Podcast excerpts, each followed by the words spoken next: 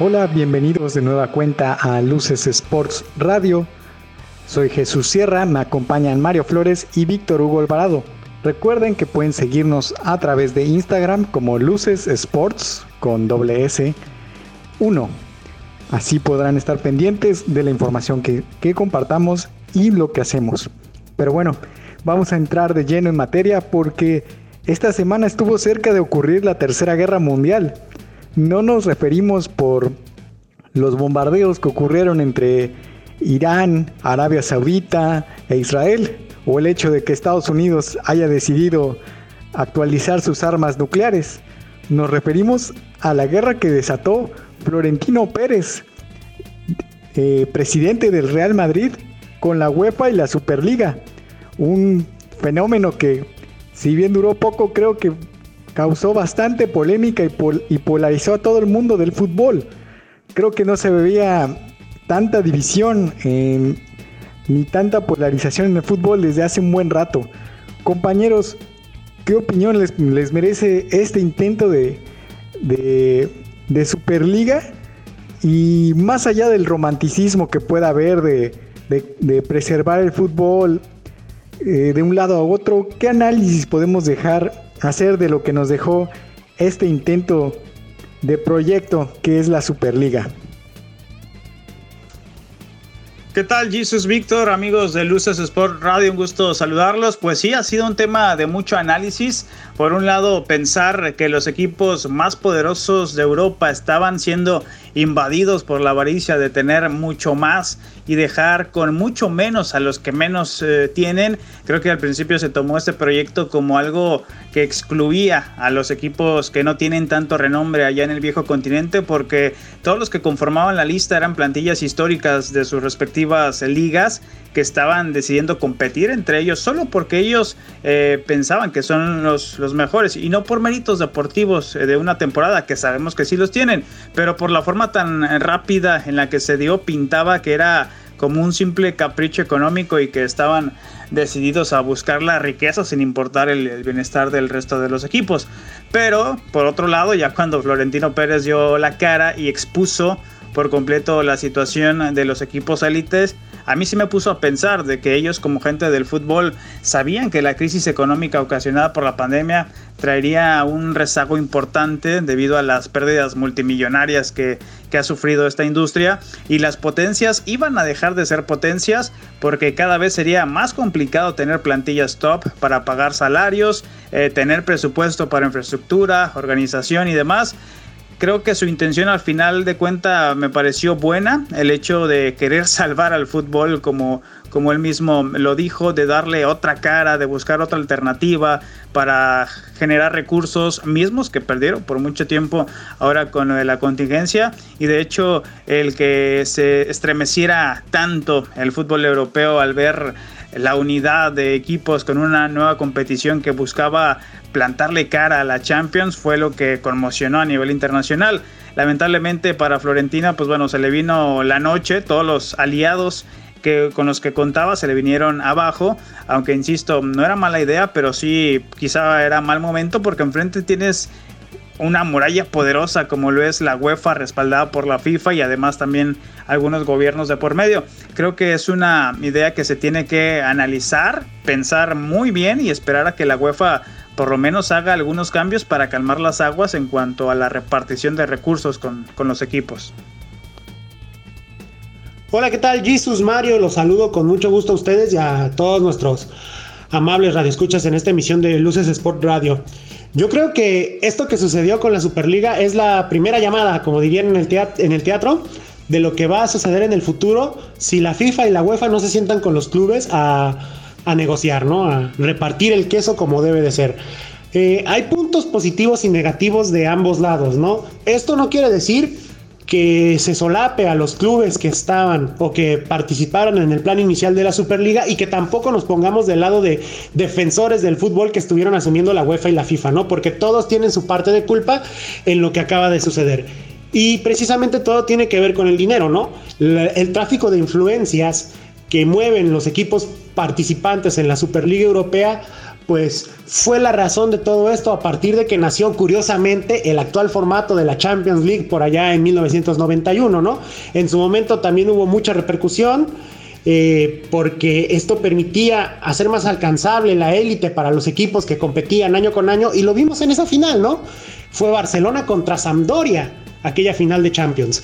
Eh, sin embargo, años después, como los clubes europeos comenzaron a ver, eh, a generar una, una preponderancia económica, pues esta élite comenzó a volverse más y más inalcanzable para, los, para el resto de los equipos, eh, sin contar pues algunas historias de Cenicienta, ¿no? al final del día, pues las, las pretensiones de estos 12 grandes clubes pues se volvieron completamente voraces y, y quisieron empezar a desplazar al resto de los equipos, ¿no? Sin embargo, la UEFA y la FIFA eh, no pueden dejar de lado su parte de culpa en ese sentido, porque ellos permitieron con estas reglas del fair play financiero que precisamente se polarizara mucho más todavía esta situación, particularmente en los últimos cinco años, ¿no? Existe una inflación en el mercado de fichajes promovida por la UEFA y por la FIFA para poder eh, apoyar a sus seguidores más cercanos, saludos Paris Saint Germain, y hacerles pues brincarse el fair play financiero y elevar los precios a, montos estratosféricos, ¿no? Hay que darle a esto la lectura de que pues todavía no se acaba, ¿no? Si bien este plan inicial ya se fue al caño, no crean que va a ser el único golpe que van a lanzar las superpotencias en pro de una renegociación o de un cambio de paradigma total en cuanto a las competiciones europeas con la UEFA y con la FIFA. Y bueno, una de las lecciones que nos deja es que al final son ricos y millonarios peleando contra otros ricos y millonarios, tratando de descalificarse como, con un nivel digno de campañas políticas, como diciendo, es que mi club es corrupto, sí, pero el tuyo recibe dinero de terroristas. A ese nivel llegó la discusión y todavía falta mucho por decir de lo que puede ocurrir. Florentino confía y con un mensaje que sonaba más a, amenaza, mencionó que los clubes aún están interesados y que el proyecto sigue vivo. Vamos a ver de qué forma responde la UEFA, que organizó un formato mucho más complicado que jugar Yu-Gi-Oh! y que nadie va a entender, al menos en los próximos dos años hasta que entre en vigor. Pero todavía queda mucho camino por delante de cara a este torneo. Así que yo creo que vale la pena preguntarse más bien sobre qué hacer con el sistema actual. Porque ninguna de las dos partes mencionaron esa posibilidad. Si buscar un, mejor reparto o incluso reformar el sistema. Ambos quieren seguir en la misma y generar las ganancias y hacer la brecha más, más, más grande todavía. Ya sea en una liga privada tipo Liga MX o con el formato actual y permanecer todo como, como sigue. Veremos qué decisión toman. Y ya, ya por último, me gustaría que ustedes dijeran qué les pareció la postura de los aficionados, de los, en, el caso de los ingleses, que fueron los que más presión metieron hacia los equipos, y si creen que eh, tanto Mario, Mario y Víctor, ¿ustedes creen que esta iniciativa puede todavía impulsar más una, una idea de hacer una Superliga, pero entre MLS y Liga MX? Bueno, creo que lo de los aficionados, pues al final sí tiene cierto peso para poder orientar la decisión de algunos de los equipos que no terminaron de estar convencidos, ¿no? Porque bien dicen que lo que acuerdas hoy, a veces mañana le sigues pensando durante la noche y mañana ya no estás tan de acuerdo y al otro día estás menos de acuerdo porque le sigues dando vueltas.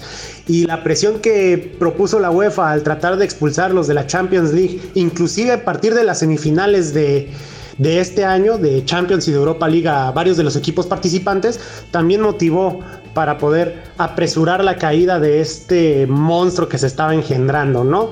Sin embargo, hay que ser realistas, ¿no? Realmente, si, le, y si, se le hiciera caso a los aficionados, el fútbol ya hubiera cambiado desde hace muchos años. O sea, realmente ya no se disfruta como hace 10, 15, 20 años el fútbol debido a la brecha, la brecha tecnológica, toda la cuestión de la inmediatez y las, eh, y las audiencias, cómo han ido cambiando a lo largo del tiempo también a causa de esto, ¿no?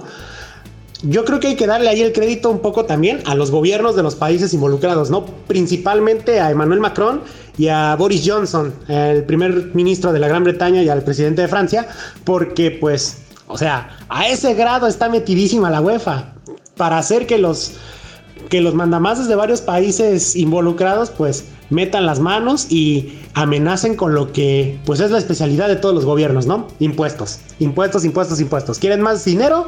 Pues van a tener que darnos lo mismo que ustedes están terminando por pelear, ¿no? Eh, respecto a la cuestión de la Superliga entre la MLS y la Liga y la Liga MX, pues es posible, tomando en cuenta que Gian Infantino pues ya les guiñó el ojo así como de, ah, bueno, pues órale, si quieren háganla, ¿no? Tomando en cuenta también el contexto de CONCACAF, ¿no? Pero creo que em, es algo muy tropical, es algo muy particular al final del día.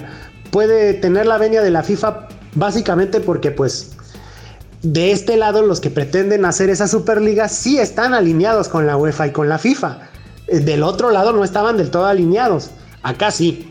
Es posible, a lo mejor ya les están enseñando por dónde puede ir la cosa y por dónde no que no nos sorprenda verla dentro de dos o tres años ya estructurada, ¿no? Y finalmente, respecto a los cambios que podría haber en el futuro, yo creo que todos deben de girar en torno a lo que decidan los jugadores, ¿no? Que por fin exista un frente unido de todos los jugadores que se ven involucrados, particularmente en los, en los equipos top, para tratar de emparejar el piso con sus compañeros de profesión que están pues en otra realidad, ¿no? Por ahí tendría que empezar el cambio verdadero.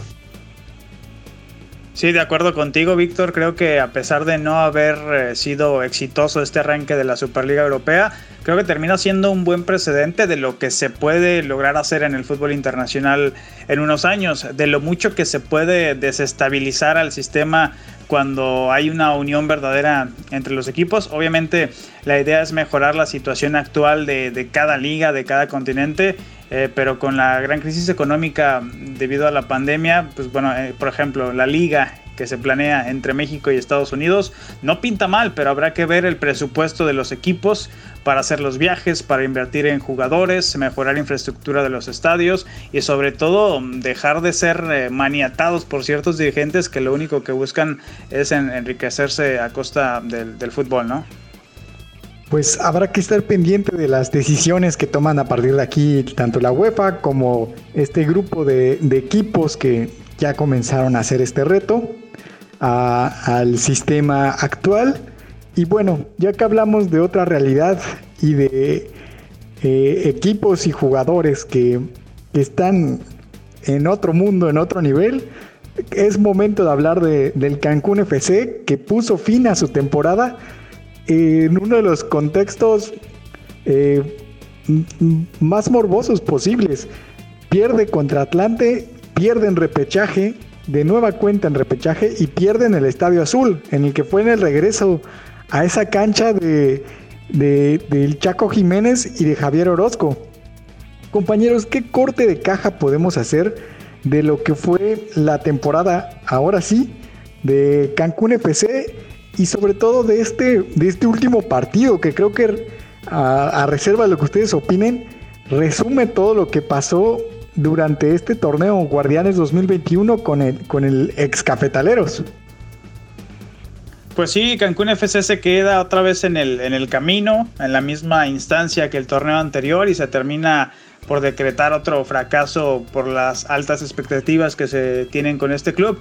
Primero, en la temporada regular terminaron más abajo que el torneo anterior, alcanzaron ahí a apretar tuercas al final y les alcanzó para calificar al, repechaje, pero ante la falta de experiencia de sus jugadores y, del enfoque, la falta del enfoque en lo que se estaban jugando, terminaron por jugar a, a nada en este partido ante Atlante, allá en la capital del país.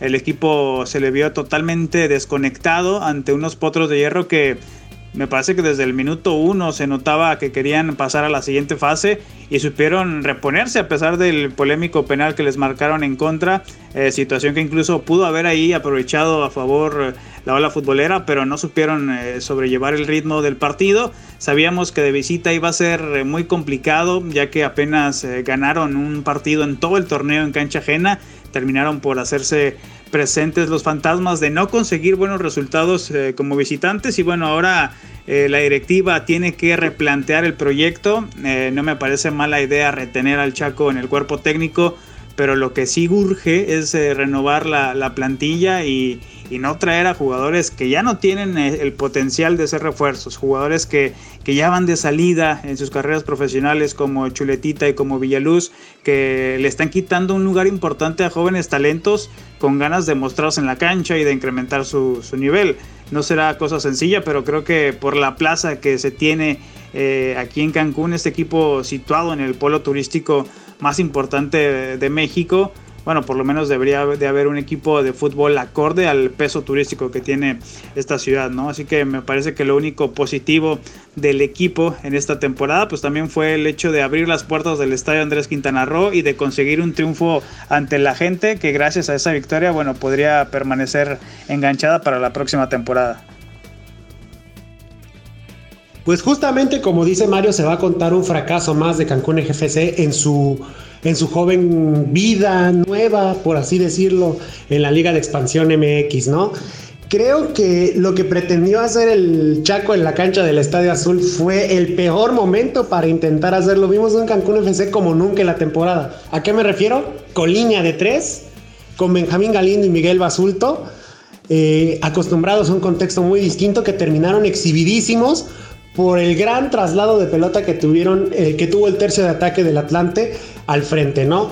Era un partido que honestamente era de goleada, por lo menos cuatro o cinco goles a favor del Atlante. Es increíble que el Chaco Jiménez haya visto el partido durante 45 minutos y ni siquiera le haya dado la vuelta a la pizarra con algún cambio de esquema o de jugadores para evitar que se le viniera encima Atlante. Por algún momento lo hizo, Básicamente porque Atlante se relajó, empezó a tratar de desgastar a partir de la circulación del balón, pero pues nada que ver con una mejora, por así decirlo, de, del Cancún FC, ¿no? Se quedaron en la orilla porque la dirección de campo otra vez fue deficiente y demostró que todavía no está hecho un equipo de fútbol al 100% o no al menos en todas las partes de la, de la cancha, ¿no? Eh, yo creo que es de destacarse algunos nombres individuales, particularmente el torneo de Steven Almeida me parece eh, discretamente rescatable por su accionar individual, a pesar de que todavía tenga varias cosas que mejorar, particularmente a la hora de finalizar las jugadas, pero creo que hay de dónde, como dice Mario, es cuestión de planear perfectamente bien lo que va a ser el torneo próximo para Cancún FC. Respecto a la continuidad del Chaco, tengo mis dudas. La verdad estoy 55-45 a favor de que se quede. Y pues ahora sí que hacer cumplir la, la frase clásica de la tercera es la vencida. O el Chaco demuestra que es un buen técnico y que tiene margen de mejora respecto a su labor como entrenador. O definitivamente pues fue su primera oportunidad de más, este, agridulce, ¿no? En una división como la de ascenso que permite la proliferación de carreras tanto deportivas como de entrenadores en el corto, en, el corto y en el mediano plazo, ¿no? Y en cuanto a los jugadores, pues sí, una limpia, ¿no? Tener la oportunidad de empezar de cero y que le permitan al Chaco ahora sí meter mano con los jugadores que quiere que se queden, que se vayan, eh, que, te, que, que, realicen un golpe en la mesa y que vean a jugadores de otros equipos para poder traérselos a Cancún. Como dice Mario, el nombre debería de bastar para que quieran llegar a jugar en el equipo. Y esto es algo que actualmente no se ha logrado. Efectivamente, pues habrá que esperar el siguiente torneo a ver qué decide la directiva de, sobre qué quieren que sea este equipo en la ciudad y en la liga de expansión. Vamos, Víctor, pensé que te ibas a animar a decir que el profe Braca es el, es el, candidato indicado para, para dirigir al Cancún FC. Ya pensé que, que tenías el nombre ahí guardado, esperando para decirlo, pero como ustedes mencionan, tenemos que ver si este es el proyecto que buscan o si es una copia de los últimos cafetaleros que llegamos a ver en, Chiapas, que, eran un equipo gris con problemas en, en el cociente, que no terminaban por despuntar, traían dos, tres jugadores que venían en picada en su carrera y el resto eran chispazos de jugadores a préstamo y demás. Habrá que ver cómo planean la próxima temporada y si deciden continuar con el Chaco Jiménez al frente o optan por otro, por, por otro estratega. Pero vamos a empezar a, cerrar este programa hablando del torneo que, que, llamó la atención también a nivel nacional y que ocurrió también en Cancún, que fue el, Tour Mundial de Voleibol de Playa, que ya concluyó su, primer, su primero de tres eh, torneos que, tiene, tienen como sede una, un hotel burbuja aquí. Y los resultados de los mexicanos parece que los salamos. ¿Cómo viste, Mario, el, accionar de los mexicanos que después de todo lo que, lo que dijimos de la localidad terminó por no pesar nada? Así es, Jesus. Bueno, lamentablemente no se le dieron las cosas a los equipos mexicanos en este primer evento del Tour Mundial de Voleibol de Playa ya que de 10 partidos que sostuvieron entre las ramas varonil y femenil no se logró concretar ni un solo triunfo. Hubo duelos en donde los rivales eh, sí fueron bastante contundentes y solo en un par de, encuentros el equipo mexicano dio batalla. Por ahí el último de ellos en la varonil con Juan Virgen y Lombardo Antiveros en un duelo donde empezaron ganando a la dupla checa compuesta por Odrej Perusic y David Schwechner. Sin embargo, ahí los europeos se repusieron, emparejaron los sets y ya en el tercer episodio México incluso tuvo muchas posibilidades de haberlo ganado, pero pero dejaron ir ahí la oportunidad, cometieron algunos errores en, en, los últimos segundos y bueno, se concretó otra derrota. Y bueno, al final de cuentas cayeron ante la pareja que resultó campeona en esta primera etapa, ¿no? Todavía ahí Ontiveros y Virgen tienen chance de calificar a Juegos Olímpicos, ya no en este torneo, pero sí en el preolímpico que se llevará a cabo en Manzanillo, Colima, del 23 al 28 de junio, que será, por cierto, el último evento rumbo a, la justa veraniega. Y también dentro de lo positivo, las parejas mexicanas, después de su participación en este Cancún Hub, eh, mejoraron su ranking mundial. En la rama femenil, la pareja Revuela Orellana subió del 67 al 62. En varones, Virgen y Ontiveros suben del 40 al 38, Rubio Gaxiola del 49 al 46 y Sarafia Stephens del 136 al, 110. Durante la semana tuve la oportunidad de platicar con algunas de las parejas, eh, tanto mexicanas como como extranjeras que vinieron a jugar a Cancún y ambas nos mencionaban dos factores que les costaron mucho trabajo en este primer torneo. A pesar del buen nivel, ellos consideran que pudo haber sido mucho mejor. Uno fue el viento y otro fue el calor. Las mexicanas, por ejemplo, nos mencionaban que les costó mucho trabajo el, el adaptarse al calor, a pesar de que habían hecho su pretemporada. Y el viento igual obligó a, a cambiar y adaptarse en el servicio. Víctor, ¿tú crees que mejore el nivel y por ahí podamos ver realmente una sorpresa de los mexicanos ya adaptados en este torneo que en estos dos torneos que quedan? Difícilmente veremos resultados sorprendentes. Eso sí, yo creo que el nivel va a ir incrementándose porque pues hay que, hay que recordar que son tres torneos. Recién está empezando el segundo evento de este Cancún Hub y creo que veremos a las parejas mucho más aclimatadas y mucho más acostumbradas a la arena, al sol.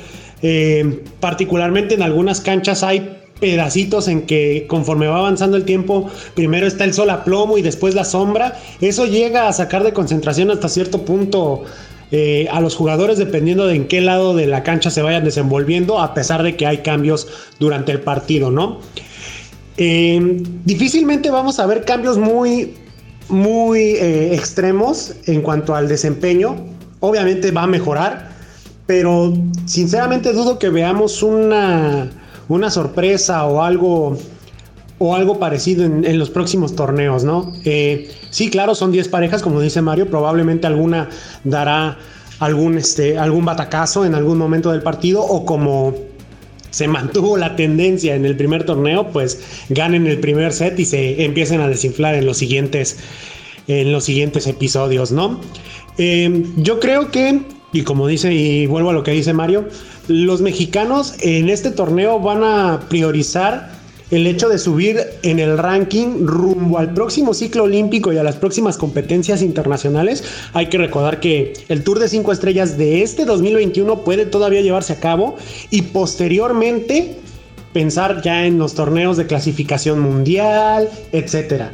Y para los mexicanos que están mejor colocados en el ranking, pues pensar en que esto es una preparación rumbo al preolímpico de Colima, pensando también en que no va a haber mucha competencia porque ya hay parejas que accedieron vía ranking eh, y probablemente no puedan participar en este torneo. Hay posibilidades de que esto pues se mantenga igual, pero bueno, son muchos días, son muchos, son muchos días y hay muchos partidos por jugarse. Puede pasar cualquier cosa. Pues esperemos que haya una mejora en cuanto al nivel de los mexicanos que puedan sumar en el ranking también, como mencionas, y sobre todo que el nivel se mantenga y se cumplan los protocolos como hasta ahora, que no ha habido casos positivos reportados dentro de esta burbuja, que igual terminará por inspirar confianza del destino como, como una buena sede para realizar eventos deportivos, aunque sea bajo este formato. Y bueno, con esto llegamos al final de esta edición de Luces Sports Radio. Estuvo con ustedes Mario Flores, Víctor Hugo Alvarado y su servidor Jesús Sierra. Nos escuchamos la próxima y recuerden seguirnos en Instagram como Luces Sports 1.